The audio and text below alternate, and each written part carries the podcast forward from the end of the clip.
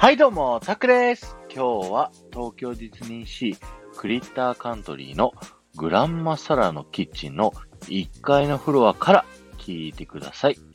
えーこのグランマサラのキッチンというお店はですね、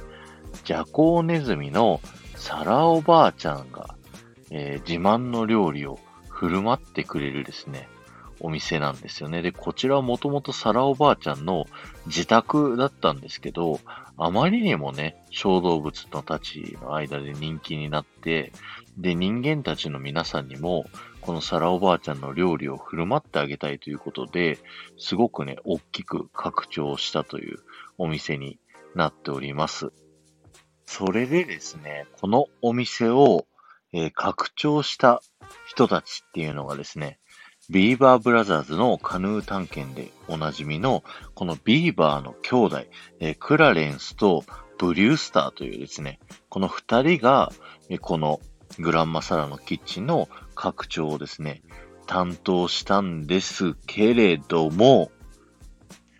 彼らもね、まだ、あの、実力、技術が伴ってなかった時に、1階部分を作って、そしてね、2階部分を作る頃には腕前が、技術がついてきたということで、1階と2階でですね、あの、見比べてみていただくと、1階の方が比較的雑に作られてて、2階の方がちょっと綺麗めにね、作られてあるんですよ。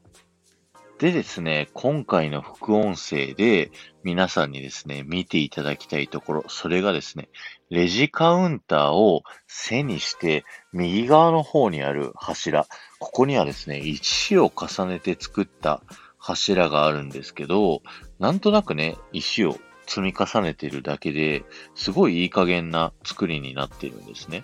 なので、このサムネイルにある真ん中の石、こちらの石ですね、手に持って、ちょっと動かしてみてほしいんですけど、なんとですね、ここの石、ぐらぐらと動くんですよ。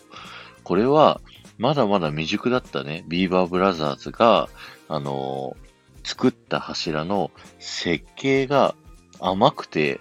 急遽ね、ちょっと足りなかったんで、無理やり後から石をはめ込んだっていうストーリーがあるので、この岩がね、動くようになっているんですね。まあ実際はね、これ動かしても崩れてこないので、安心して皆さんぜひ動かしてみてくださいね。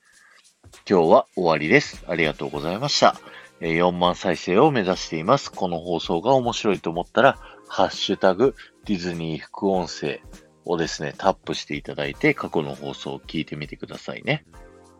それでは、前回の配信から今回の配信まででコメントいただけた方のお名前をお呼びしたいと思います。赤と白の水玉リボンさん、埼玉のママさん、テトリスさん、で、町の町田町子さん、すみれさん、